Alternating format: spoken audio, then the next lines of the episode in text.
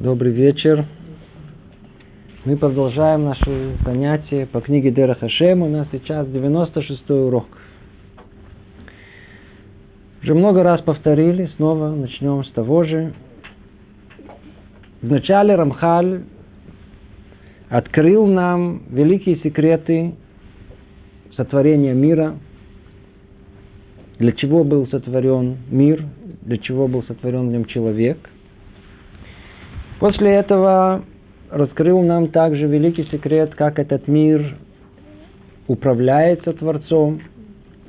И когда мы уже разобрались а, умозрительно в основных вопросах нашего мироздания, то теперь же пришел конкретный этап спросить, ну а что нам делать? И вот есть целая, вся четвертая часть предназначена для того, чтобы ответить на этот вопрос. Ну, вы поняли цель своего творения? Поняли. Поняли, как Творец управляет мир? Ну, поняли. А что делать? Или другими словами, в чем суть служения? То есть, как мы достигаем цель нашего пребывания тут в этом мире?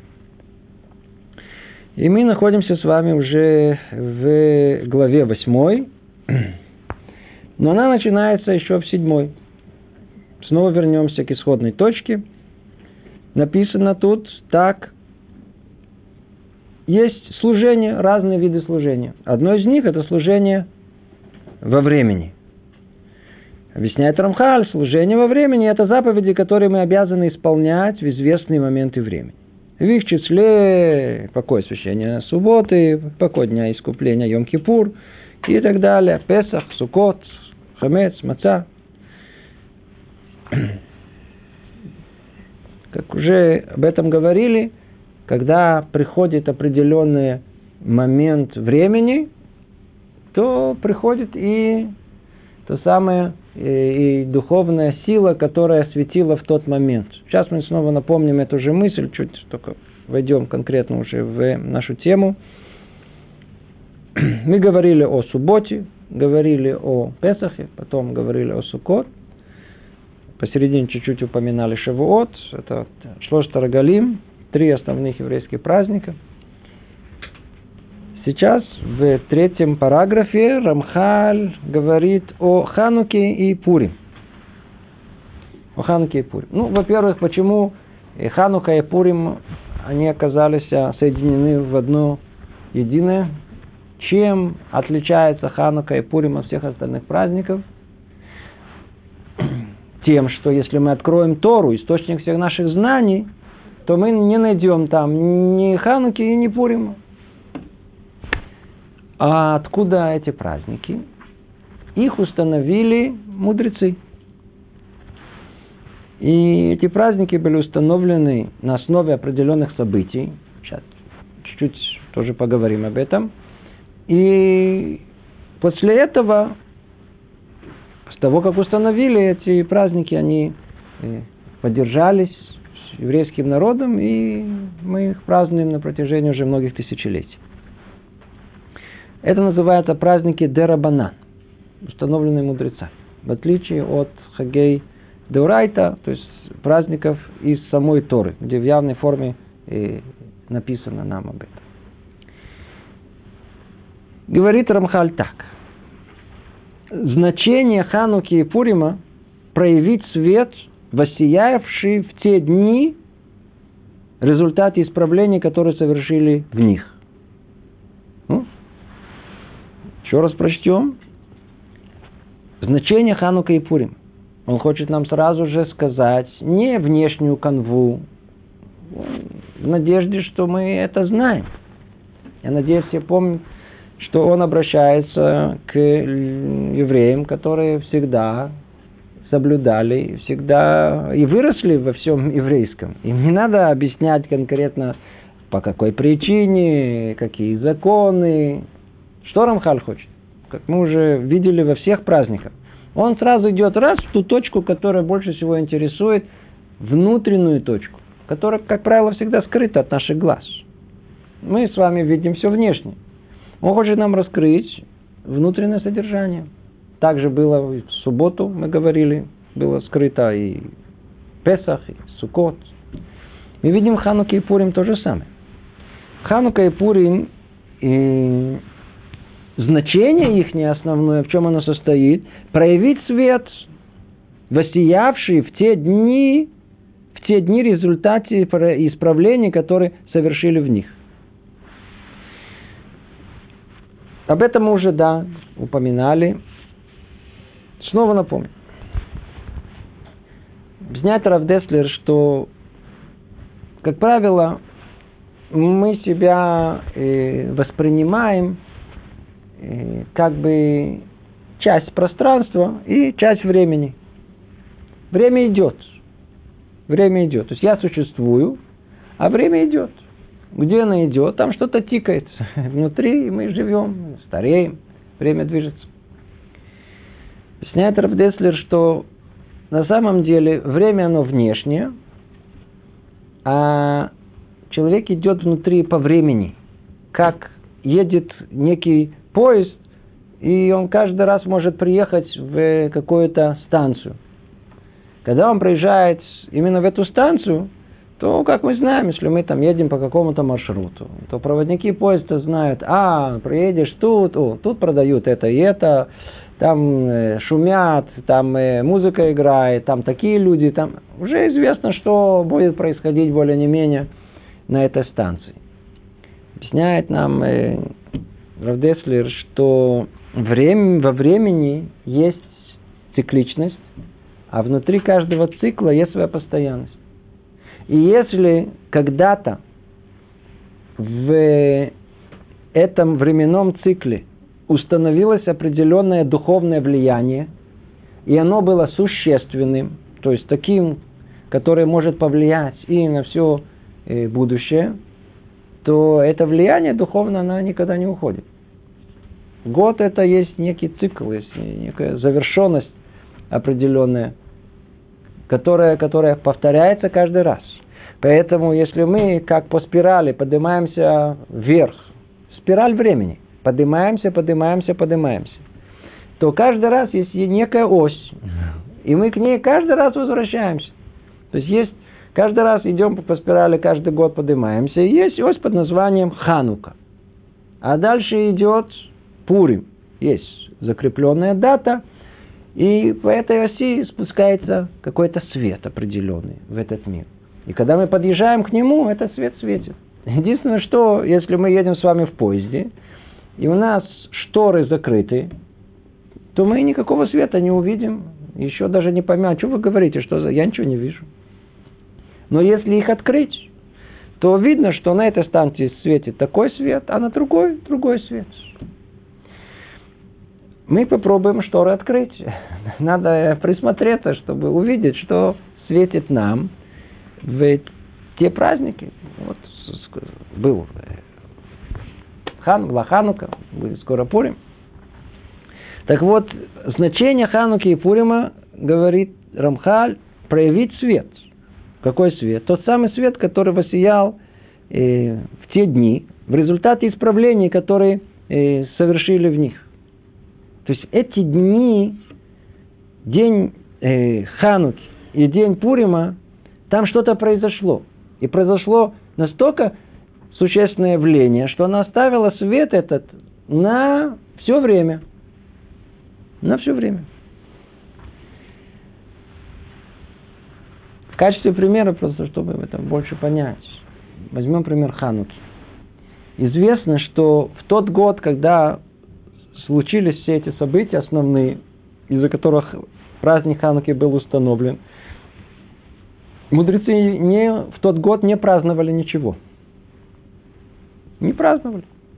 Когда они праздновали? Они праздновали только через год. И то это было таким условным образом. Другими словами, только через два года был настоящий праздник Хануки.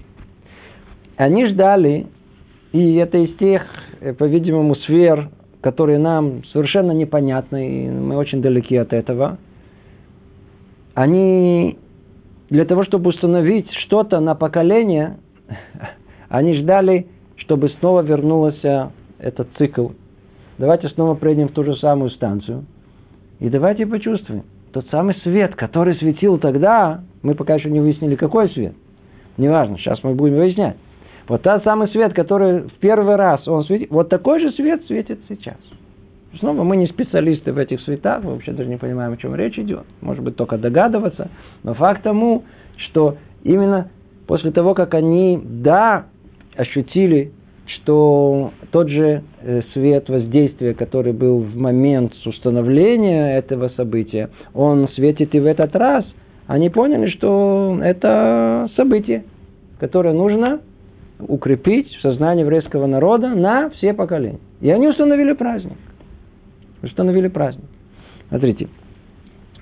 А, естественно, что любое спасение, а мы речь идет тут оба праздники, они были установлены с точки зрения спасения еврейского народа. Ханука – духовное спасение, а Пурим – физическое спасение. Естественно, что а, результат этих спасений – это вечность. Можно говорить о том, что ну, то, что вечно, нужно запечатлеть.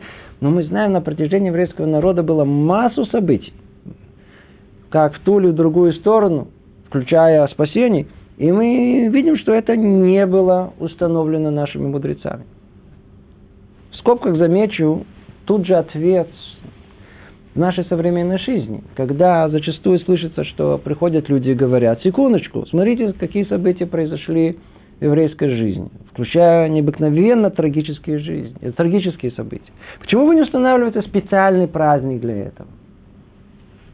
Ответ, который нам дают, о том, что у нас не принято давать, э, устанавливать национальные праздники только из-за самого события. События у нас в прошлом были самые худшие, были хорошие, было спасение такое, были чудеса спасения, кто знает э, то, что э, описывается у пророков, спасение от армии Санхерива, которая пришла на маленькую Иудею, и за одну ночь они все, кто погиб, кто удрал, это было там не было даже с кем э, воевать со стороны иудеи. Тем не менее, э, она была спасена.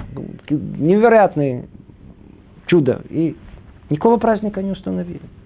Не установили праздники и по другим э, причинам обратным, когда массу евреев погибло. Не установили день траура по поводу этого. Это в скобках ответ всем, кто хочет, чтобы просто так по соображениям, которые у нас под носом э, находятся, чтобы были установлены какие-то национальные праздники. Национальные праздники устанавливаются только по причинам, которые скрыты, скрыты от наших глаз.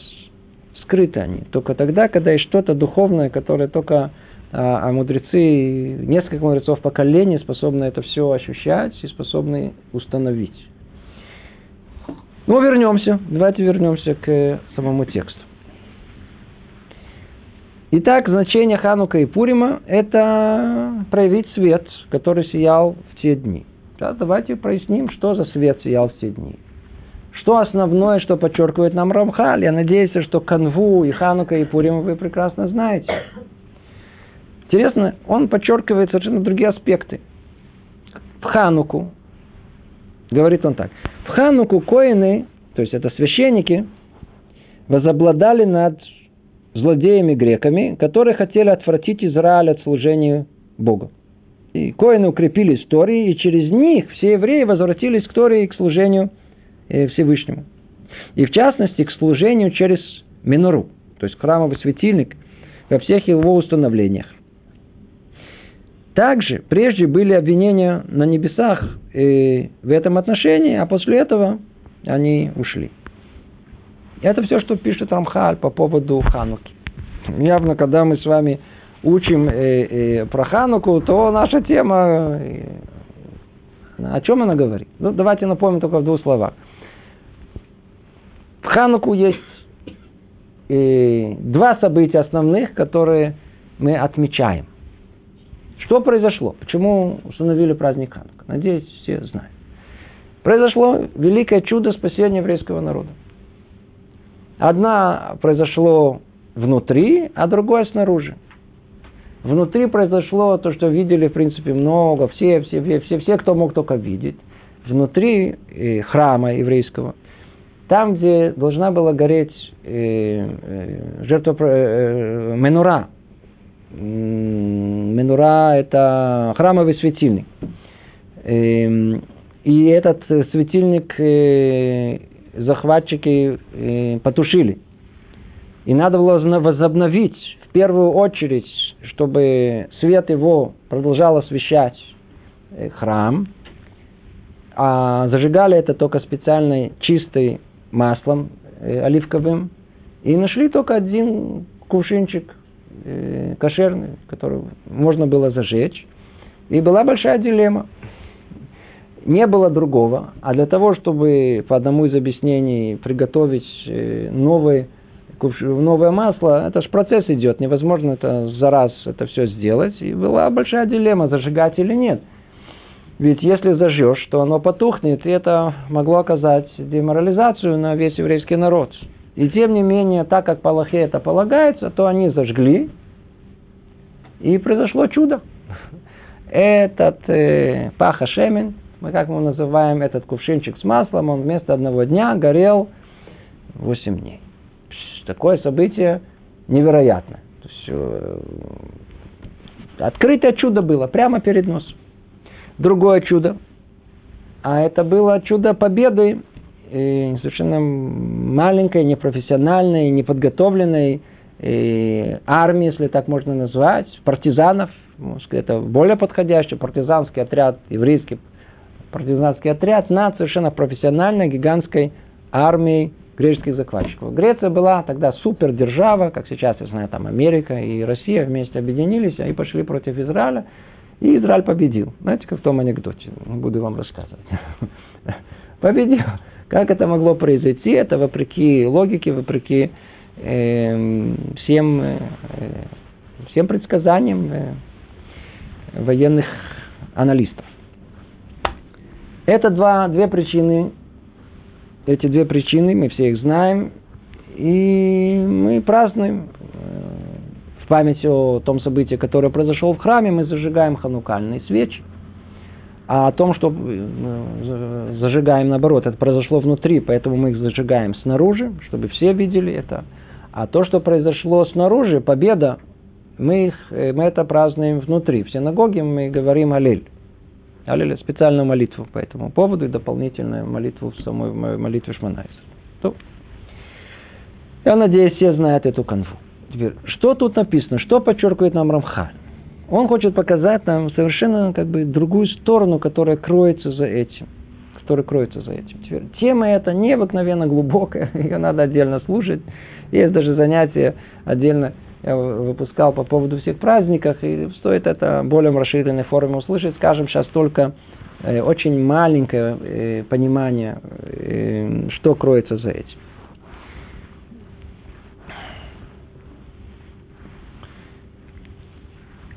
еврейский народ в те времена оказался, как у нас принято говорят, в Галуте, в изгнании. Причем они оказались в изгнании, совершенно не меняя своего географического места. Оказывается, что понятие галута, изгнания, оно существует как физическое, переводят какое-то в другое место, и есть понятие галута духовного. И произошло это не сразу, а постепенно. Мир греческий, который э, основал все, можно сказать, что вся, вся основа современной цивилизации исходит от древних грехов. И древние греки в свое время, когда они начали свои э, походы военные, Александр Македонский, они их война, их захват, они не были подобны ни на что, что было до них. Когда они захватывали другие народы, то удивительно, любой народ, который имел свое какое-то своеобразие, свою особенность какую-то, они шли за э, греками, то есть принимали то, что называется греческую культуру. Как результат появляется понятие под названием эллинизм. И мы не встречаем в истории никого другого, у который породил бы понятие такое, как эллинизм. То есть э, принятие греческой культуры изначально. И вот эта греческая культура, которая, которая дала миру совершенно необыкновенный скачок во всех э, областях э, жизни. может быть, в скобках только объясним, в чем, в чем, в чем их особенность была. До греков была жизнь тяжелая и скучная. Развлекались только цари и их элита. Они не работали, все остальные вели довольно-таки рабский образ жизни. И, в общем, не так все это просто было. Были какие-то утехи, но пришли греки, и они дали миру вещь совершенно необыкновенную. Каждому человеку, даже самому простому человеку, они дали согласно тому, что кто он есть, дали ему что-то такое, которое он почувствовал содержание. Почувствовал, что он кто-то, он что-то. Например, если человек здоровый, крепкий, здоровый такой, ему говорят, а, здоровый, а ну давай вот эти ты можешь эти метать, как их называют? Диски, можешь, говорит, давай. Ну, давай теперь делаем соревнования. Вдруг человек вдруг увидел, давай, стало интересно жить. Говорит, давай, кто быстрее бегает. Ну, тоже очень. Начали устраивать соревнования. Кто бегает быстрее, кто это. Вообще, все по-другому стало. А я быстрее. Люди, ну, не все здоровые ноги, ну, не все. Есть такие хлюпики, которые интеллигенты. Им тоже дали. А, вы хорошо разбираетесь, мозг хорошо работает, это, то есть голова такая, плечи такие, отлично. Развивайте науку, философию. Шахматы, шахматы знаю. Нет, шахматы еще у них, по-моему, не, не, не было, но, но не их. Без этого они там дали им что-то. Теперь, есть такие эстеты, эстеты. Они не сильно, но у них душа, они хотят выразить. Они, а, пожалуйста, поэзию, пожалуйста, вам театр, пожалуйста, ваша фантазия может Э, развиваться, вы можете получать удовольствие. По всем эстетам дали то, что современную культуру мы называем. Причем дали ее и не эстетам тоже. Почему? Потому что эстеты это творят, а не эстеты им кажется, что они понимают, что эти натворили. Но зато это занимает им время. Они, они, они это с огромным удовольствием. Э, время их теперь использовано. Ведь, как известно, древняя пословица говорит, что для того, чтобы народ был в поминовении, ему что ему нужно? Хлеба и зрелищ. Греки дали миру зрелище. Теперь все есть, они все могли видеть. Жизнь стала вкусной. Там, там, там было, было чем заниматься в этом э, древнем мире. Греки принесли совершенно другой образ жизни подобный, подобный э, э, эллинизм, он действительно захватил души всех людей во всем мире. Кто бы, куда бы ни приходили, все были ослеплены. Это так красиво, это здорово, и внешне, ну, просто необыкновенно. Пришли они в Иудею, и это было единственное место, которое они вдруг увидели, какой-то маленький народ, и они смеются над ними. То есть вначале это было просто как в виде насмешки. Они говорят, послушайте, у нас есть, у нас есть мудрость а, а, а, древние греки это не только Пенелопа, это Аристотель, Платон, Сократ, это, это, это и глубина, и если Пифагор с его основы науки заложены древними греками. Они говорят, почитайте. Давайте переведем вашу Тору. Перевели ее до такой степени, что весь мир сотрясся, как у нас написано из-за того, что перевели. И они сказали, смотрите, ваша Тора нам тоже очень импонирует. Она полна мудрости. И тогда они сказали, очень хорошо, давайте поставим вот библиотек. Вот есть томики с Аристотеля, Платона, и Тора, чтобы стояла там. Где была основная точка противостояния греков и, и евреев? Пришли греки, и сказали, послушайте, мы вам открываем весь мир. Мы несем свет всему миру. От них идет слово просвещение. Просвещение слова мы несем свет. А евреи говорят, а, вы несете свет. Странным делом, давайте посмотрим в Тору, где вы находитесь. Начинаем читать. И сказано там, Барышит баралаки, это шамаем это арец, варец это тогу вавхову хоших. Та самая земля, которая была, условно говоря, сотворена, там у них было четыре недостатка. Третий из них называется хоших, называется тьма. Когда мудрецы пере, пере, передают понимание этих слов, то они соотносят это с четырьмя изгнаниями, галутами, в которых попадает еврейский народ. И третий по счету – это как раз изгнание греческое. И оно у нас названо словом странным «тьма». То есть Те самые греки, которые несли свет всему миру, евреев называются тьма. Теперь, это точка, когда, когда тут нету, а, а как может быть все-таки, может быть все-таки вместе. Есть понятие вместе. Может быть, дальше чуть скажем. Но в тот момент столкнулись две, две культуры, которые, которые совершенно были противоположны друг другу. Пришли греки с их ослепительной культурой, и евреи так их увидели. Он говорит, вы что, не видите? Вы же ослеплены. Откуда появилось вот это э, понятие тьмы? Ну что это подобно? Приходит парень и говорит, такой, знаете, таком воодушевлении, улыбка у него до, до, до небес, душа хочет э, прям сердце выскакивать, говорит, ой, встретил девушку, вы не представляете, какая девушка, она просто ослепительна. Что значит ослепительно, вы понимаете? Это значит, что парень ослеп. То есть, что он увидел? Он увидел красоту. Красоту. А в ней какую? Внешнюю красоту. И когда человек видит красоту, то у, красота, у красоты есть интересное свойство.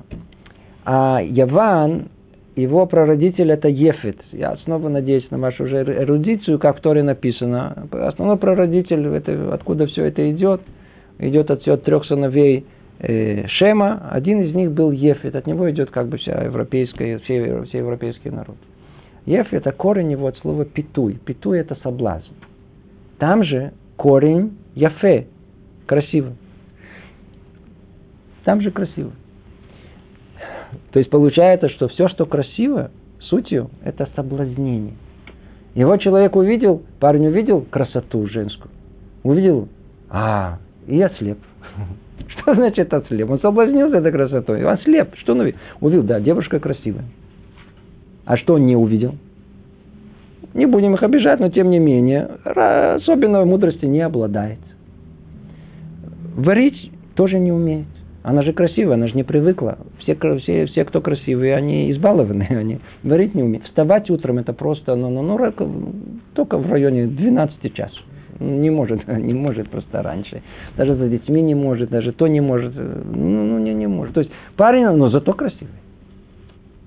Мы говорим, послушай, парень, ты же ослеп. Слепота это она дает нам что хоших, хоших. Хоших это э, тьма. Другими словами, когда есть красота, красота она ослепляет, и человек, когда он ослеп, он не видит. Он видит только что-то одно, видит только внешнее проявление, видит только красивое. Поэтому это все у, и, у греков принципе, все, что красивое, это святое. А у евреев с точностью наоборот. Они не могли принять это, говорит, это хоших. И у евреев не то, что, не то, что э, красивое святое, а у них все, что святое, о, это красивое. О, это принципиальная разница. Греки полагались только на свой разум. И они достигли невероятных высот в этом. Невероятных высот. Евреи говорили, смотрите, человеческий разум, все верно, все очень хорошо, но очень ограничен. Если вы полагаетесь только на свой разум, вы же, вы же слепые люди. Вы видите весь мир, вы видите всю Вселенную, вы понимаете все причины, которые только есть. Для нас Снова это не тема, мы не, совершенно не входим. Кто хочет, послушайте отдельность, но это много занятий. Породила э, греческая культура, породила науку, породила философию. Это не, не, не внешнее там проявление, просто, просто чтобы занять себе время, как-то договылять до могилы, чтобы не сойти с ума от скуки или от бессмысленности жизни. Нет, вроде бы это вещи глубокие. Но и для нас это является тьмой в определенном смысле – том смысле, что когда человек ищет наконец-то вопрос, а в чем смысл моего существования, пытается понять, расшифровать весь мир, который в него, он обращается к, ну, к ученым, к философам, к грекам он обращается. И какой ответ они дают? На основании разума какого? Человеческого. Или другими словами, ограниченного. Мы же понимаем, что человек, он ограничен. И посмотрите, э, развития всей человеческой истории. И Рухашем все понимают, что это происходит постепенно. Сначала понимали так, потом понимают по-другому. Аристотель верил только тому, что есть перед носом. Маша Мухаш, только то, что можно ощутить реально, то и существует все остальное в эфемере. Ну, пришла наука, уже гораздо более, и говорила вообще же, о чем вы говорите? Все то, что мы видим, это эфемерия. это не... Да, истинный мир, объективен, он совершенно другой. Совершенно другой. Для нас же все объяснения, которые есть, они действительно не столь приемлемы. Мы их не, не, не, не мы всех выслушиваем. Всегда, естественно, очень важно прислушиваться к тому, что говорит наука, философы. Это интересно. Но это не истина в последней инстанции. Это ограниченный взгляд человека. И столько времени, сколько они, если бы были бы честными, они говорили, послушать, на основании понимания того, что мы поняли на данный момент – вот на данный момент наши выводы, наши э, э, выводы вот такие. Тогда бы и проблем не было. Есть развитие понимания мира, есть развитие. Ну, и каждый раз меняем, корректируем согласно этого. И человек правильно живет с правильным пониманием мира, что на данный момент из того, что известно, вот мир так устроен. Вот такие ответы есть на сущие основные э, э, э вопросы нашего существования. Они не так делают. Шли греки, и они с первого момента говорили себя в грудь, я сказал. А как? Вот, вот это правда. Вот это истина. Каждый раз новое поколение приходит и хотят нам объяснить о том, что мир вот так устроен, именно так устроен. Говорит, это хоши, это, это тьма. Ведь человек может поверить в это. И есть что-то магическое в словах «ученый сказал». Как только мы не ученые слышим, а ученые сказали, а кто мы такие? Умные люди, нам говорят, мы что сделаем? Аминь, да, все, все. Вообще, это и есть тьма. Мы же верим. Ну что мы забываем? Что всего лишь приходит следующее поколение, появляется новый, новый дядя, который тоже хочет показать, кто он такой. И он головастый, и он вам раскроет какие-то новые законы, новые видения. Все. На каждом поколении люди утверждали все, вот то, что мы, вот все, ультимативно все, заказали все, все ясно, все уже, все уже понятно.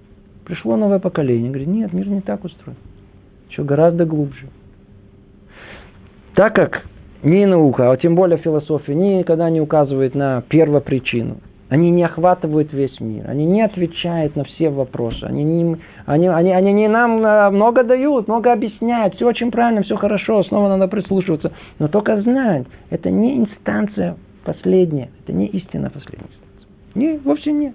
И кто из них поумнее, кто честнее, сами это признают. И сколько угодно цитат есть понимание этого. Мы же видим, наш мир гораздо более сложный, чем те попытки объяснить, как из этого большого взрыва образовалась наша, наша вся Вселенная. Они объясняют, может быть, как образовался материальный мир. Ну, может быть, допустим.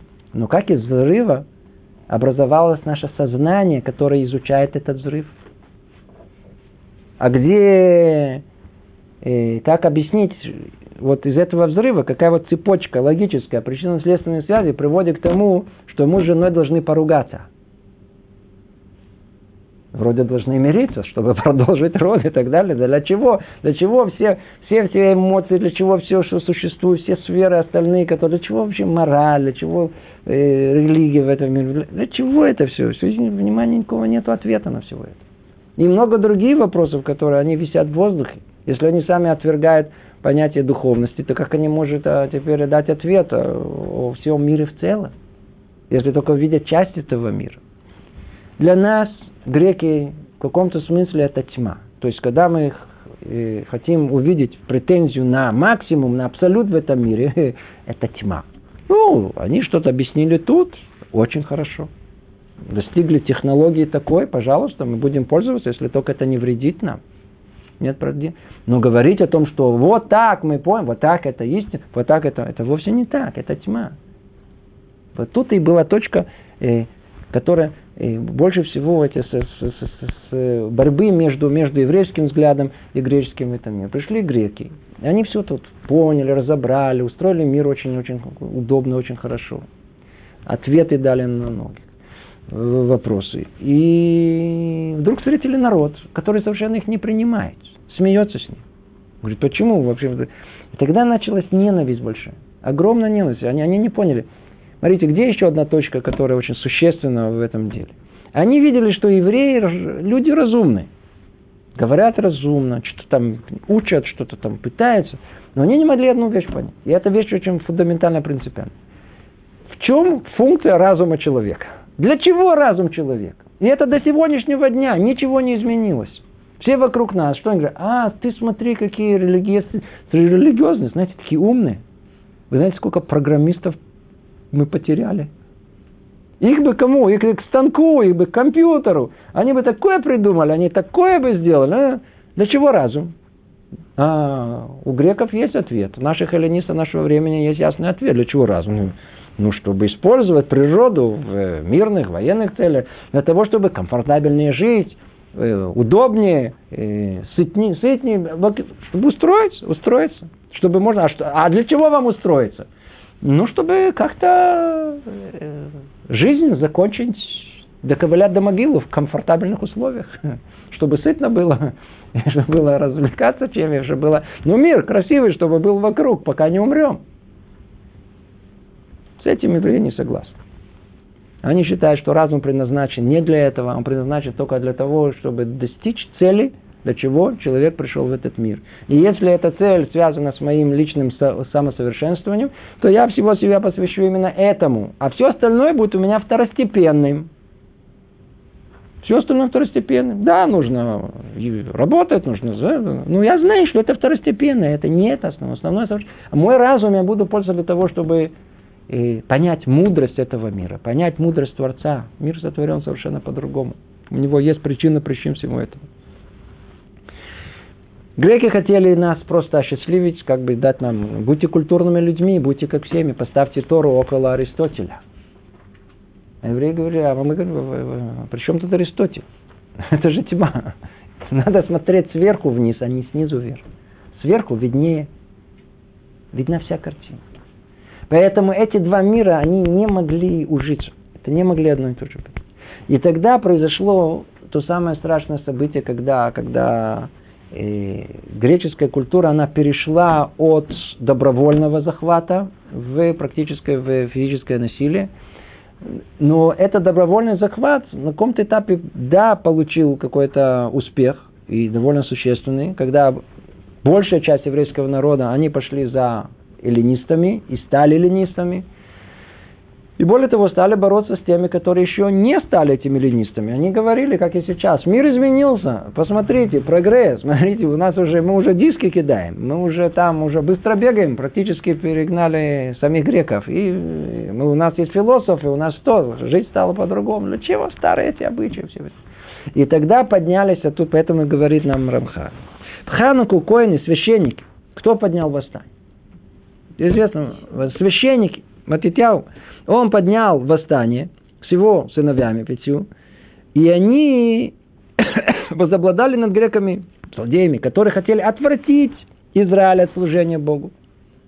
Они не готовы были согласиться с тем, что э, какие-то странные законы у них есть. Вы знаете, между законами человеком человеком этика, так у них тоже Аристотель тоже написал интересную книгу по этике. Очень глубокую, даже наши мудрецы изучали. Но законы между человеком и Творцом, всякие законы, та, та, там кашрут. Да что за кашрут? Вкусная питательная пища. С крючком этим, с, с, с пятачком. Вкусная питательная пища. Что плохо в этом мясе? Почему это животное такое, это такое? Не могут совершенно понять. Для чего вам нужна суббота, которая вообще все смеялись на этой субботой? Почему вы бездельничаете? Они не понимали, что такое душа. Не святость во времени суббота, не святость в душе Тора. Не могли понять вообще относительность времени, что еврей устанавливает, когда начинается новолуние. А вообще это все, они говорили, глупости все это. Уберите все это, живите нормальной жизнью. И тогда началось э, когда они притеснили полностью евреев и полностью хотели отобрать у них и э, бритмилу, и субботу, и э, изучение Торы, и освящение месяца, началась война, которую подняли коины.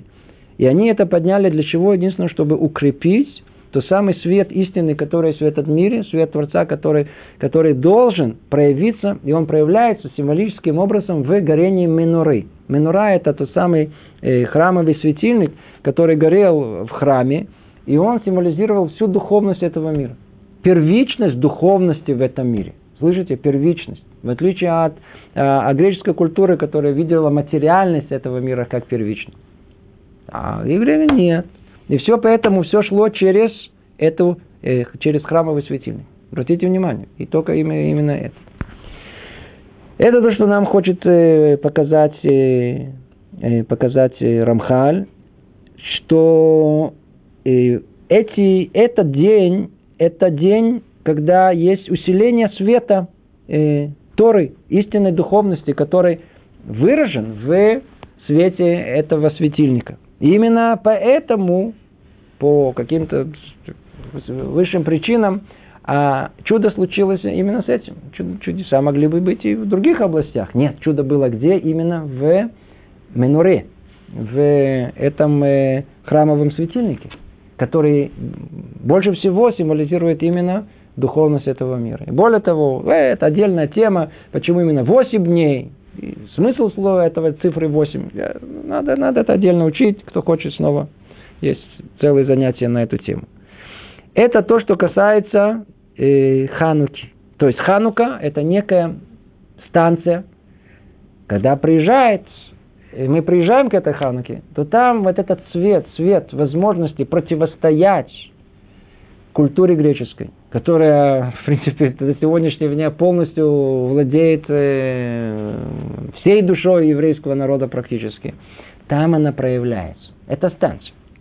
Значение Ханука и Пурим проявить свет в этот день мы можем укрепиться в этом, в понимании всего, что такое эта греческая культура, и э, найти в себе силы противостоять всему этому.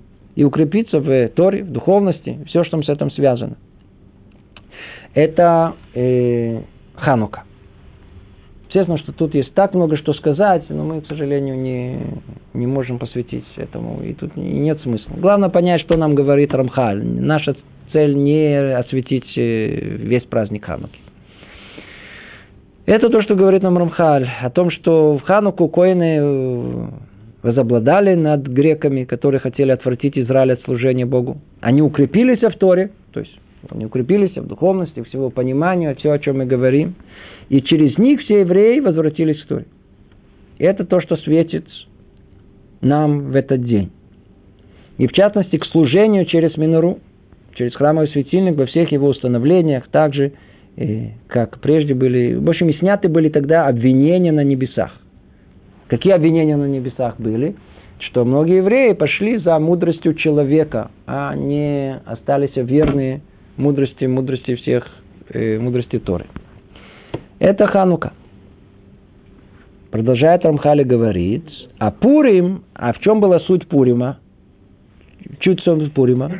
В Пурим евреи были спасены от уничтожения в Вавилонском изгнании и еще раз приняли Тору навеки. Он говорит сейчас о вещах, которые мы тоже, как правило, не э, говорим, как правило, другие темы подчеркиваются – что мы подчеркиваем в Пурим? В Пурим наша тема основная – это физическое спасение еврейского народа. Обратите внимание, речь идет, речь шла о геноциде, полном уничтожении еврейского народа. Два раза за всю историю такое было. Во времена Пурима и во времена э, недавних событий в э, нацистской Германии. Полностью должен был, был план полного уничтожения. Как результат, на Афоху, это тема Пурима, которая идет за на Афоху, все было. Точно как они планировали, так и получилось, но с точностью наоборот. И у еврейского народа вообще никто не пострадал, а у них пострадало как раз все зачинщики, все те, которые несли в душе своей э, ненависть к еврейскому народу, все они пострадали. Они все пострадали. Все произошло наоборот. Это наша основная тема, которая там есть. Тема судьбы, как все переворачивается. Тема, что такое случайное, что такое не случайно, как Творец управляет этим миром. Странным образом э, Рамхаль и подчеркивает у нас и совершенно другую тему. В Пурим еще раз приняли Тору навеки. Многие из нас вообще даже не понимают, о чем тут речь идет. Не понимают, о чем речь идет. Что значит снова приняли Тору навеки? В Пуриме вообще мы не находим ничего практически про Тору, только намек, который есть в самой Мегиле, Ораз и Тора. И об этом сказали наши мудрецы в трактате Шаббат. Снова приняли ее Тору в днях Ашвироша. Киему Маша Киблю. И детали обоих праздников соответствуют частностям, связанным с ними при исправлении. То есть это уже он не рассматривает это. О чем тут речь идет? В чем тут речь? Какую Тору они приняли? Давайте чуть-чуть э, попробуем понять, что Рамхаль объясняет нам. В Пурим действительно э, произошло удивительное спасение. Надейтесь, все канбу Пурима знают, еврейский народ в грехах своих э, был изгнан из места их естественного пребывания в Иерусалиме, в Иудее. И Навуходонецер, царь Вавилонский, разрушил храм и увел евреев в Вавилонский плен. И там они находились, как известно, 70 лет. И там же произошло событие, ближе к концу, произошло то событие, которое описано в Мегилат Эстер. Мегилат Эстер. Надеюсь, все помнят это содержание. Я, я, не, на, не надо возвращаться к этому, только в одном слове. Все началось с того, что э, а, царь местный устроил огромный пир и позвал всех, весь народ, чтобы утвердить свое царство, и позвал заодно евреев. И был среди них ихний глава, самый большой мудрец. Звали Мордыхай. И Мордыхай им сказал, не идите туда не идите. Ну, все прикинулись. А почему, собственно говоря, не идти? Нам пообещали, что там будет все кошерно. Все. Мужчины отдельно, женщины отдельно. Еда на кошерных блюдах. Ответственный есть, который отвечает за... Почему не ходи? Ты что придумаешь? Более того, мы не пойдем, точно за нас начнут преследовать, точно у нас будут проблемы. Что сделали евреи? Они выслушали Мордыхая, и сделали наоборот. Что они? Они пошли на этот пир. Но это только первое, это только начало. Проходит 9 лет. И начинается разворачиваться события, основные, которые описаны там в, э, в самой Могиле. Когда возвышается Аман, такой потомок Амалека, и он э, решает в один прекрасный день уничтожить весь еврейский народ. Причина этого была, то есть последняя та капля, которая переполнила, переполнила его чашу терпения, было то, что тот самый же Мордыхай, несмотря на повеление всему народу, который издал царь, поклоняться ему, а Мордыхай не поклонился ему. Теперь к нему снова пришли и говорят, Мордыхай, послушай, ты ставишь весь еврейский народ под опасность. Он говорит, а я не буду будь что будет, я не буду преклоняться. Теперь снова все его начали обвинять. И действительно, когда был издан этот указ, поднялась целая, целая, мы тебе же говорили, все из-за тебя, все из-за, ваших этих религиозных законов, все, все. Я надеюсь, все знают эту канву, не надо дальше рассказывать, что произошло. Что в конце произошло? что именно все вот эти странности, которые были у Мордыхая, они и оказались причиной вот этого удивительного спасения. И тогда что? Что в самом конце? В самом конце удивительная вещь. Сказано, что Мордыхай после всех этих событий оказался принятым еврейским народом. Причем обратите внимание на последние слова Мегилы. Не всем еврейским народом, а большей частью. То есть и после всех этих событий, и после всех этих чудес, которые произошли, часть, тем не менее, продолжали очень критически относиться к тому, что э, произошло. Да, еврейский народ э, жестоковыйный. Но основная часть, она приняла, э, приняла эти события, не то, что эти события, а самое основное, она приняла, что Мордыха и Эстер – установили им праздник. Теперь в этой точке сейчас мы должны остановиться и понять вещь очень-очень глубоко. Что нам раскрывает мудрецы, что кроется вообще совершенно в другой линии рассуждения по этому поводу. Мы отклоняемся сейчас и вернемся через несколько предложений. Еврейский народ, как известно, мы с вами уже много раз тут говорили, появляется на, на сцене человеческой истории с выходом из Египта. Для чего они вышли из Египта? Для того, чтобы получить Тору.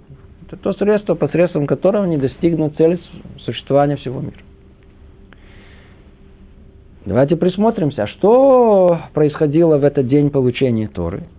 Удивительная вещь. Мудрецы говорят какие-то вещи, какие-то странных для нашего понимания. Они говорят о том, что еврейский народ сказал на Севенишма, сказал сначала сделаем, а потом поймем. Тем самым он как бы принял этот, э, все, что Творец как бы обязует. И странным делом есть мидраж, который говорит, что на самом деле еврейский народ поднял гору Синай над ними, все это образно говоря, и сказал им, знаете, так сказать, на человека, держишь такую, такую дуб, гору, такую, говорит, смотри, или ты делаешь, что я тебе говорю, или я сейчас отпускаю. Что ты говорю, не то, что ты скажешь. Это тоже произошло. Как бы Творец держал гору Синай, образно говоря, над ними. И говорил, смотрите, или вы принимаете Тору, или тут будет место вашего захоронения. Они прикинули и говорят, смотрите, жизнь все-таки дороже, инстинкт сохранения работает, говорят, мы принимаем тур. Первый вопрос такой. Противоречие. Или они приняли это добровольно, как мы сказали, или они э, насильно это приняли. И есть много ответов, объяснения, которые есть о, о том, что то, что они приняли Тору добровольно, а, это Тору, которую принял весь мир. Какую? Тору письменную. А, написано, да, интересно, текст, будем читать, разбирать, то, это нормально. Все это, все не нужно быть великим, великим мудрецом, чтобы понять, что написано в Торе. Есть части, которые легко понимаются, часть, которые нет. Вот написано, что мне рассказываете. А то, что они не захотели принять, когда спустился Машера Бейну с горы Синай и начинал иначе говорить, они начали, что ты говоришь, секундочку, еще раз. А, еще раз. Вы ничего не понимаешь, что ты говоришь. Он говорит, я вам сейчас основную Тору. Основная Тора какая? Устная Тора. А они меня не могли понять. Вот ты сказал так, а теперь ты сказал наоборот. А смотри, написано не так. И, а он нам сейчас объяснит, послушайте снова. И для того, чтобы понять истинную Тору, которой вся глубина, требуется много-много-много усилий. Кто хочет, возьмите огромный фолиант, хотя бы один, Талмуда, откройте его, посмотрите, сразу же закроете. Почему? Там написано все без, без, без закорлючки, без, без знаков препинания, все одним текстом, вообще ничего не понятно. И таких страниц вот такой, вот такой филиан, и таких еще много. Теперь все это нам надо учить. Вы что, действительно хотите сказать, что вы что-то там понимаете? Это не, невозможно, все это. Как, как это можно вообще... Это они не хотели. Это огромный труд, это надо копаться, это надо... Не хотели. А, вы не хотите, но обожите, но без этого нету Торы, вы уже все, вы уже влезли в это дело, уже мы тут уже подписали договор практически, да? все, вы принимаете, как насильно. И действительно, удивительная вещь. То, что они приняли насильно, на протяжении всего, всей эпохи э, старейшин, всей эпохи пророков передавалось только через пророков, не через весь народ. Вся Тура прошла она через пророка. Были до такие, такие времена, когда были существование еврейского народа, оно было очень-очень шаткое. Но оно держалось на пророчестве, на передаче пророков одного к другому. И они передавали совершенно безукоризненно письменную Тору. Письменная Тора передавалась беспроблемно, многих-многих-многих экземпляров параллельно. А вот устная Тора, она была известна только пророкам. Она была в основном те, которые находились во всем этом. Когда произошел коренное, когда произошло коренное изменение? Оно именно произошло где? В на Пурим. И про Пурим сказано, все, что получили на горе Синай насильно, в Пурим приняли добровольно. Теперь спросите, а где это написано? Нигде. Только надо читать между строчек. Присмотрите, что произошло. А ну, только внимательно. Кто знает развитие устной Торы, понимает о том, что Творец повелевает, в Торе написано, сделайте ограду моему закону. Творец дал мудрецам возможность сделать ограду своему закону. То есть мудрец может как бы новый закон сказать. Где написано, покажите, а он вам покажет где. Увидишь закон? А я делаю ему ограду, тоже вот написано в этом месте. Это типа того, как есть стол высокого напряжения. И там написано, не залезай, убьет. Убьет. А человек осторожный, что делает? Говорит, давайте сделаем вокруг него заборчик, потому что если они дотронутся, убьет. А так, а если стукнется в оградку, то папа покалечится чуть-чуть, но не, но, но не умерет, по крайней мере. Ограда закону. Поэтому и если нельзя писать в субботу, то мудрец сказал, не бери ручку. Сделал ограду закону. И мы так и понимаем. Мудрецы могут установить ограду закону точки зрения мицвод не делай. Могут установить таканот, как бы улучшение чего-то с точки зрения делай.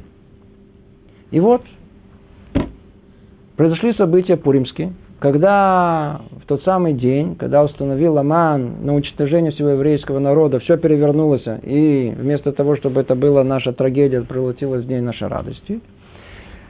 После этого, как мы знаем из самой Могилы, Мордыхай и Эстер в духе пророчества, они установили этот день, праздник на все поколения – Смотрите, кто-кто уже время, вы, вы, вы их ничего нового, э, они самые консервативные. Если уже, обожди, секундочку. Где, где, где, где написано? Говорит, не написано. Кстати говоря, в скобках в Торе есть намек на, на, на, на все события. И Пурима, и Хануки. Не будем этого касаться, отдельная тема. Напрямую есть повеление Творца праздновать э, Пурим? Нету. Что вы придумали новый праздник? Кто вы такие? У нас нет такого. У нас никто. У нас было много событий, много чудес было. Не установили никаких праздников. И не установили никаких новых праздников. И что мы находим? Мы находим удивительную вещь. О том, что в этот момент, в этот момент произошло самое невероятное. Наконец-то весь народ понял, что, что, что то, что они постоянно, в чем они согрешили. А где они согрешили? С самого начала. Им сказал мудрец. Что говорит и мудрец? Не ходите на это самое сборище туда, не ходите. Они не понимают, их голова говорит, а почему нет? Если нам мудрец, в Торе сказано, говорит о том, что левое это правое, правое левое, мы должны это принимать. Мы не видим всю Они, да, видят. Первый раз они осознали о том, что то, что Мордыхай не поклонялся, и говорил им то, и говорил им это, и они все это не принимали, делали наоборот. Вдруг они поняли, что все слова мудрости, которые, которые Творец связан с мудрецами. Когда закончилась эпоха пророчества, это как раз было это время, начало второго храма, когда жили последние пророки. И после этого передается, как вся Тара, от пророков к мудрецам. И вот это доверие к мудрецам, ко всему, что они устанавливают, оно началось с события Пурима, когда весь народ принял. Что он принял? Принял новый праздник. То есть в этом было как бы полное доверие э, мудрости и мудрецам тоже. И как бы это было заново, Тара, то самое устное, которое основывается на мудрости мудрецов, именно те, которые устанавливаются тут, в этом мире, как сказано у нас, лоба шамаями. То, что устанавливают мудрецы в этом мире своим пониманием, также устанавливается в мире духовном. И это вещь, которая уж точно греки бы не согласились бы. Это что-то непонятное. Вот это то, что было установлено в, во времена Пурима. Пурим принес в этом мире совершенно новый, новый свет. Свет, свет, новое доверие мудрецов Торы. И действительно, с этого момента и дальше начинается развитие устной Торы. Тогда, когда мудрецы, они несут основную ответственность за передачу всей Торы за развитие ее, за, за, за, за глубину, за понимание. Это то, что говорится тут в словах. В Вавилонском изгнании еще раз приняли Тору навеки. И об этом сказали наши мудрецы в трактате Шаббат. Снова приняли ее Тору в дни Ахашвирош. Да, тогда они ее приняли. Маше киму киблю. То, что уже соблюдали, заново заново все приняли, приняли ее доверие к, к мудрецам. И, в принципе, это, как указывает Рамхаль, это основная суть Пурима.